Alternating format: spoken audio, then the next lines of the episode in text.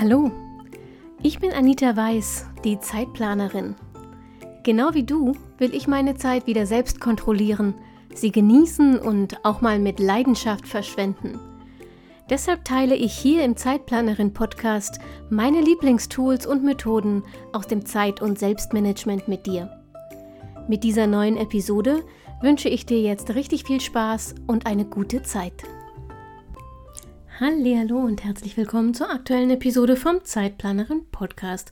Schön, dass du heute dabei bist. Ich habe mir heute mal ein paar Gedanken über eines der häufigsten Probleme gemacht, die auftauchen, wenn du versuchst, bestimmte Zeitmanagementmethoden umzusetzen.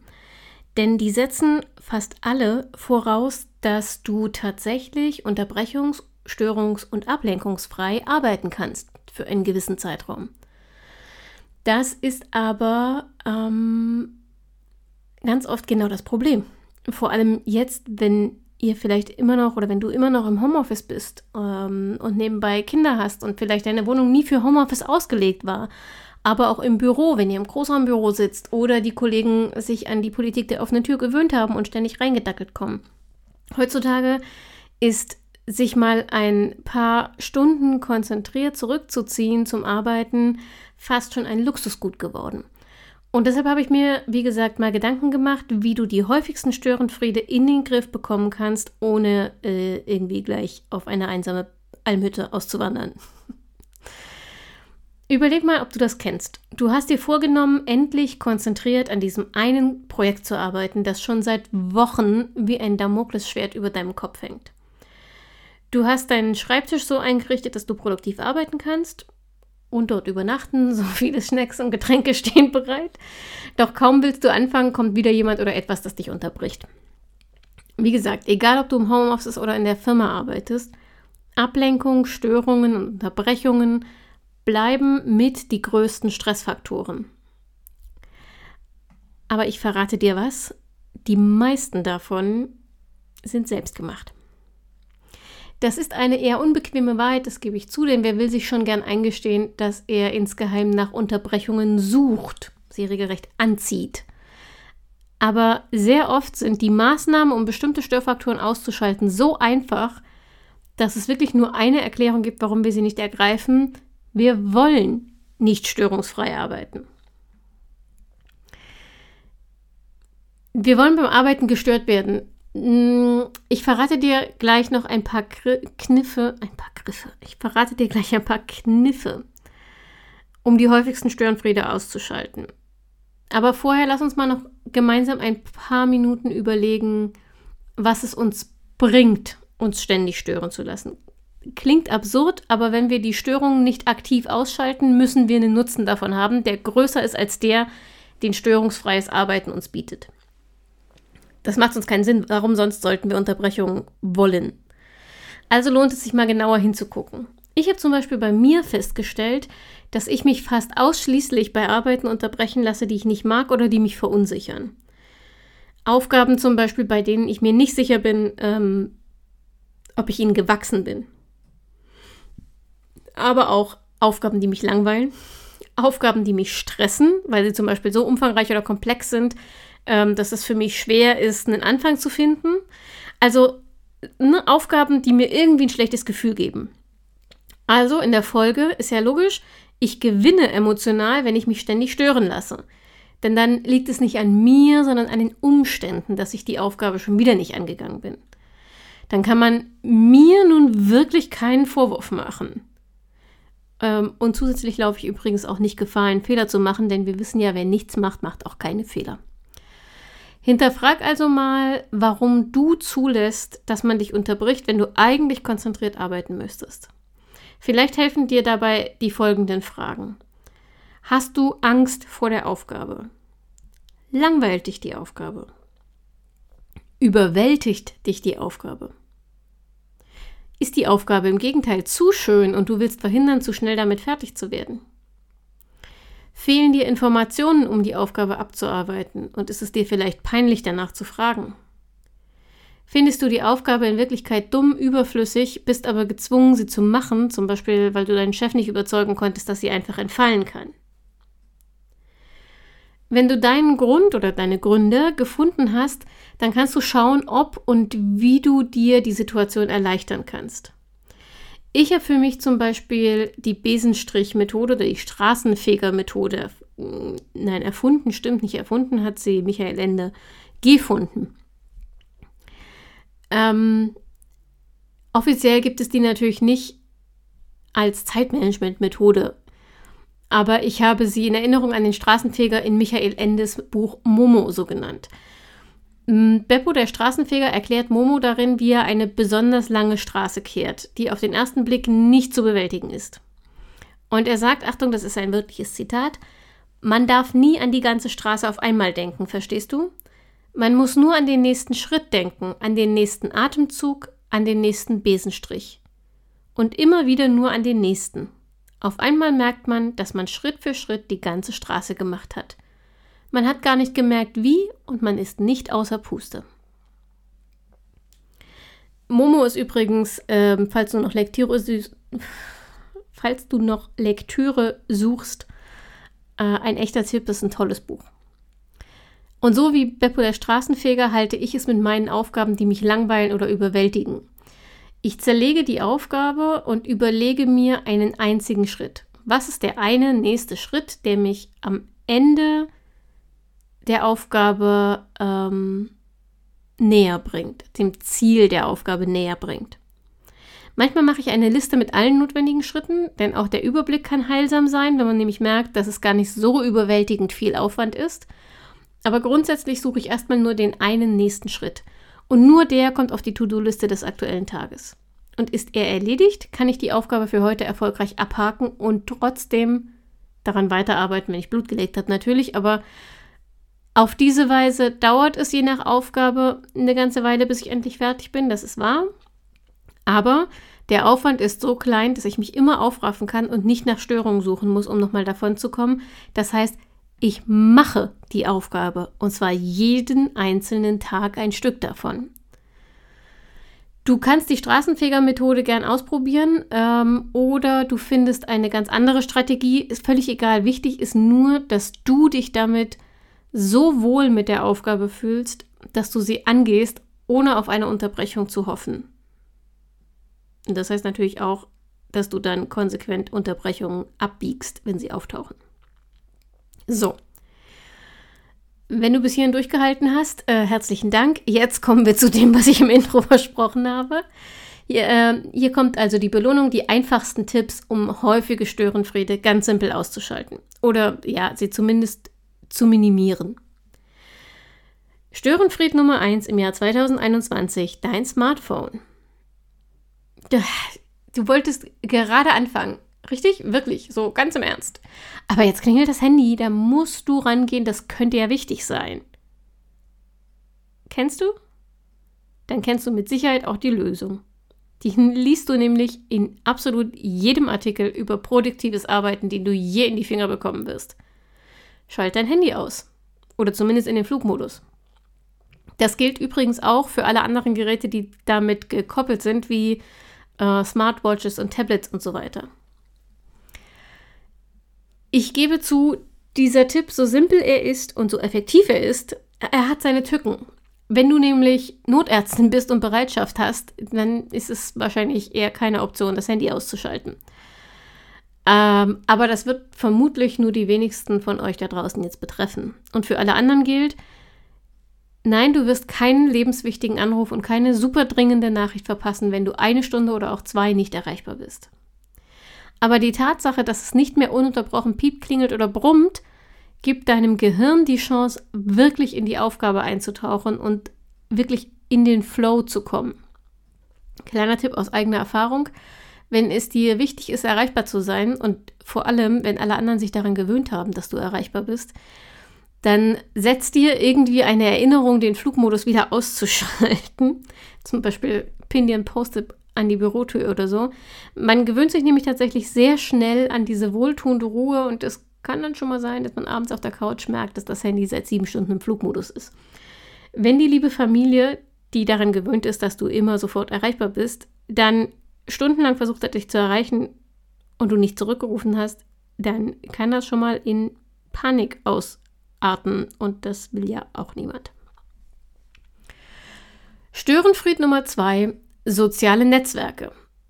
Hängt im Prinzip sehr eng mit dem ersten Punkt zusammen, aber nicht nur die Push-Benachrichtigungen am Handy sind ständige Unterbrechung, auch die aufpoppenden Hinweise, Signaltöne oder auch nur diese roten Zähler im Browserfenster ähm, sind permanente Stressfaktoren für dein Gehirn, die dich nie und nimmer richtig in deine Aufgabe abtauchen lassen.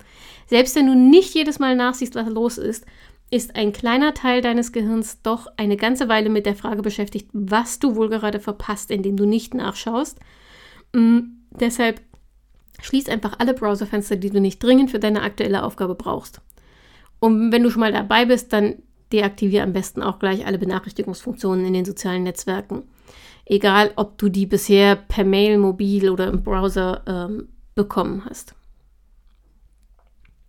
Per Mail ist ein gutes Stichwort. Störfaktor Nummer drei, Mails. Eigentlich reicht es hier, wenn ich ähm, siehe Punkt 1 und 2 schreibe. Aber da ich nicht weiß, ob du Punkt 1 und 2 überhaupt als Problem empfindest, nochmal. Jede Benachrichtigung, egal ob visuell oder akustisch, reißt dich aus der Konzentration und verlangt deinem Gehirn eine Menge Energie ab, um wieder zum Fokus zurückzufinden. Kurzfristiger SOS-Tipp, schließ einfach das Mail-Programm, solange du ernsthaft arbeitest. Tipp für die längerfristige Planung, versuch dir anzugewöhnen, das Mail-Programm nur zu festen Zeiten zu öffnen und dann aber konzentriert alle angefallenen Mails am Stück abzuarbeiten. So bist du A, konzentrierter bei den Mails und damit schneller, aber auch fokussierter bei den Aufgaben, die du den restlichen Tag so auf dem Zettel hast. Mm. Auch hier, Achtung, ein kleiner Haken an der ganzen Sache wenn in eurem Unternehmen die Hauptkommunikation per Mail läuft, solltest du wenigstens klar mitteilen, dass du nicht sofort antworten wirst und warum. Und ähm, möglichst einen alternativen Kommunikationskanal so für extreme Notfälle anbieten. Telefon zum Beispiel, wenn du es nicht im Flugmodus hast. Kommen wir zu den nicht technischen Störfaktoren. Zum Beispiel Menschen. Ja, Menschen können sehr anstrengend sein, selbst wenn du sie wie verrückt liebst. Aber wenn deine Kinder im Homeoffice im 20-Minuten-Takt deinen Arbeitsplatz stürmen, um dir die neuesten Bilder zu zeigen, die sie gemalt haben, oder dein Partner oder deine Partnerin äh, ausgerechnet dann wissen will, ob du noch irgendwo Hosen rumliegen hast, die er mitwaschen soll oder die sie mitwaschen soll, wenn du gerade in den Flow gefunden hast, dann ist das sehr, sehr nervig. Nichts anderes ist es übrigens mit Kollegen, die ein inneres Radar haben für den scheinbar schlechtesten Zeitpunkt, um dich zu stören. Eine mögliche Lösung, eine, die ich sehr gern mag, führe feste Fokuszeiten ein oder ein Symbol, das auf den ersten Blick und von weitem klar macht, dass du gerade nicht gestört werden darfst. Feste Fokuszeiten können zum Beispiel bedeuten, dass du allen relevanten Personen mitteilst, dass du werktags von 10 bis 12 und 14 bis 15 Uhr Deep Work machst. so, und jetzt können wir Buzzword-Bingo spielen. Aber egal. Also, dass du einfach Fokuszeit hast, nicht gestört werden kannst, super konzentriert bist, nenn es wie du willst.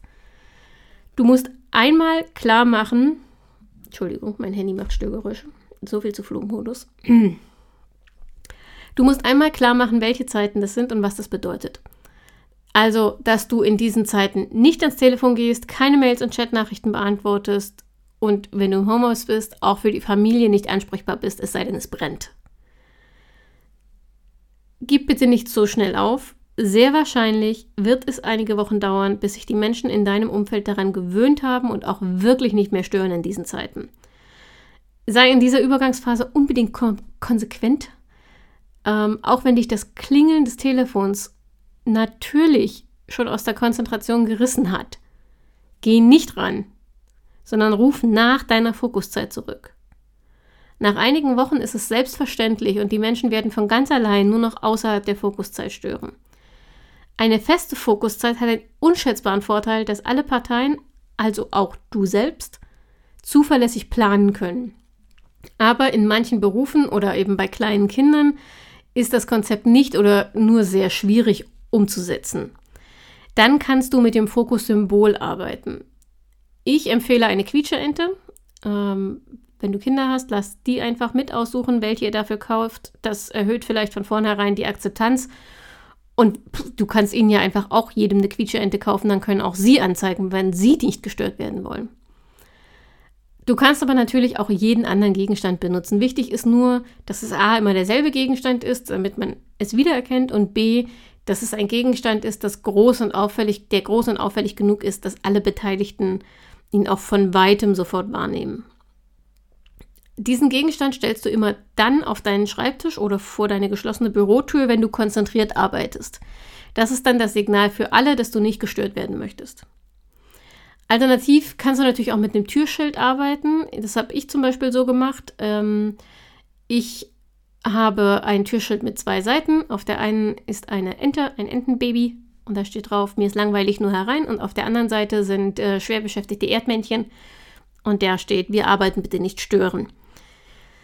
Ähm, ich habe zwar keine Kinder, aber wenn ich zum Beispiel Podcasts aufnehme, ist es relativ nervig, wenn mein Mann gerade dann ins Büro kommt und äh, für ihn ist es auch blöd, wenn dann jedes Mal angemault wird und er kann ja nicht durch Türen gucken.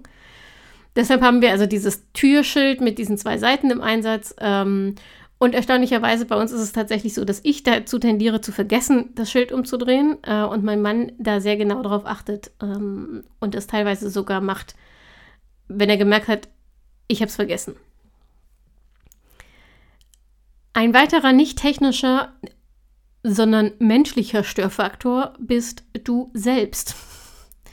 Klingt vielleicht ein bisschen absurd, aber eigentlich ist das sogar die härteste Nuss von allen. Vielleicht kennst du das auch überhaupt nicht, dann herzlichen Glückwunsch, aber mir zum Beispiel geht es häufiger so, dass ich mich selbst ständig unterbreche. Ganz besonders anfällig bin ich dafür, wenn es um mich herum zu still ist. Ähm, in absoluter Stille haben meine rasenden Gedanken und vor allem der äh, Ideengenerator in meinem Kopf jede Menge Raum, um sich lautstark in Erinnerung zu bringen. Ich will arbeiten und muss stattdessen sozusagen ständig unterbrechen, um die neuen Ideen aufzuschreiben, denn das könnte ja der neue heiße Scheiß werden. Du weißt schon.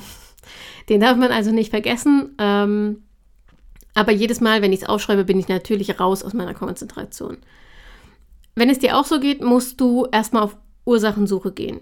Wenn bei dir auch die Stille das Problem ist, dann hilft dir vielleicht mein, ähm, meine Podcast-Folge zum Thema konzentriert arbeiten. Da geht es um akustische Hilfe, nämlich Konzentrationsmusik, Binaural Beats, White Noise, ASMR und Ambience-Videos scroll einfach mal ein bisschen nach unten in deinem Podcast-Feed. Da müsstest du die Folge äh, irgendwann finden. Da erkläre ich das ganz, ganz, ganz ausführlich. Bei mir ist es tatsächlich so, ähm, das funktioniert inzwischen schon fast wie ein Trigger. Wenn ich die Kopfhörer aufsetze und die Geräusche ins Ohr gehen, dann bin ich innerhalb von Sekunden im konzentrierten Arbeitsmodus. Und das ist für mich tatsächlich absolut sensationell, weil mich das Anfang so kaum mehr Mühe kostet und das war für mich immer der aller, aller, aller härteste Teil ähm, jeder Aufgabe. Wenn du dich auch selbst ablenkst, aber Stille nicht dein Problem ist, dann finde erstmal heraus, woran es bei dir liegt und probier dann einfach ein bisschen rum. Ähm, oder schreib mir gerne auch, dann überlege ich mit, was deine Lösung sein könnte und dann teste einfach mal ein paar mögliche Lösungsansätze, um herauszufinden, was für dich tatsächlich funktioniert, damit du dich nicht mehr ständig selbst ablenkst. So, einen letzten Störenfried habe ich noch, der hängt auch so ein bisschen ähm, mit dir selbst zusammen. Und zwar die produktive Prokrastination, die Königsdisziplin. Denn ganz im Ernst, wie kann dir jemand einen Vorwurf machen, wenn du die Steuererklärung, die Wäsche und den Abwasch gemacht hast? Statt der Präsentation, die du eigentlich hättest machen sollen. Ich finde, gerade im Homeoffice bieten sich so viele Ecken, die dann irgendwie endlich mal aufgeräumt oder geputzt oder ausgemistet oder umorganisiert werden müssen. Das sind dann endlose Möglichkeiten, produktiv zu prokrastinieren. Meiner Erfahrung nach hilft hier nur schonungslose Ehrlichkeit. Frag dich, ob das, was du gerade tun willst, wirklich so dringend ist, dass es jetzt, in dieser Minute, absoluten Vorrang vor allem anderen auf deiner To-Do-Liste hat. Wenn die Antwort, die ehrliche Antwort, ja ist, okay, dann tu's. denn dann ist es keine Prokrastination. Wenn die Antwort aber Nein lautet, und ich vermute jetzt mal, das wird in den allermeisten Fällen der Fall sein, in den allermeisten Fällen der Fall, naja. Wenn die Antwort also Nein lautet, dann lass die Finger davon. Jedenfalls, solange die Fokusaufgaben oder die Prio-Aufgaben auf deiner Liste nicht abgearbeitet sind.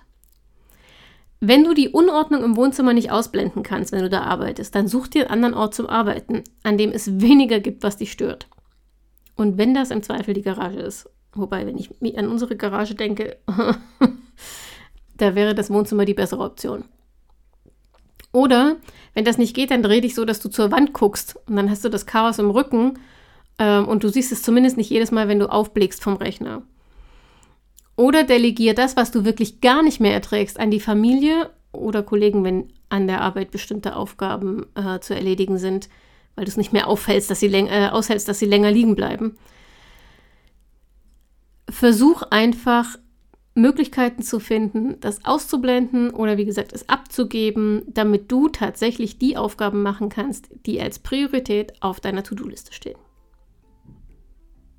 So, habe ich wichtige Störenfriede vergessen, dann sag mir Bescheid.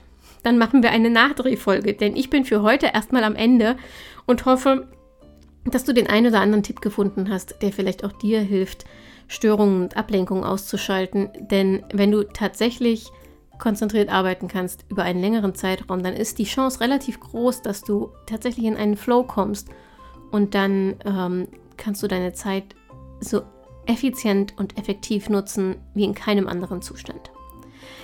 Wenn ich trotzdem, wie gesagt, einen wichtigen Störenfried vergessen habe, dann sag mir gerne Bescheid, entweder auf Instagram Zeitplanerin oder per Mail an info@zeitplanerin.de oder wie immer zum Skript dieser Episode unter zeitplanerin.de/slash Störenfriede. Die Links findest du natürlich in den Show Notes, musst du dir jetzt nicht merken. Einfach draufklicken und dich bei mir melden. Ich freue mich sehr von dir zu hören. Mm, und auf jeden Fall hörst du wieder von mir, nämlich in einer Woche, wenn die nächste Episode vom Zeitplanerin Podcast online geht. Und bis dahin wünsche ich dir, bleib gesund, mach dir eine schöne Zeit und denk immer daran, deine Zeit ist genauso wichtig wie die aller anderen.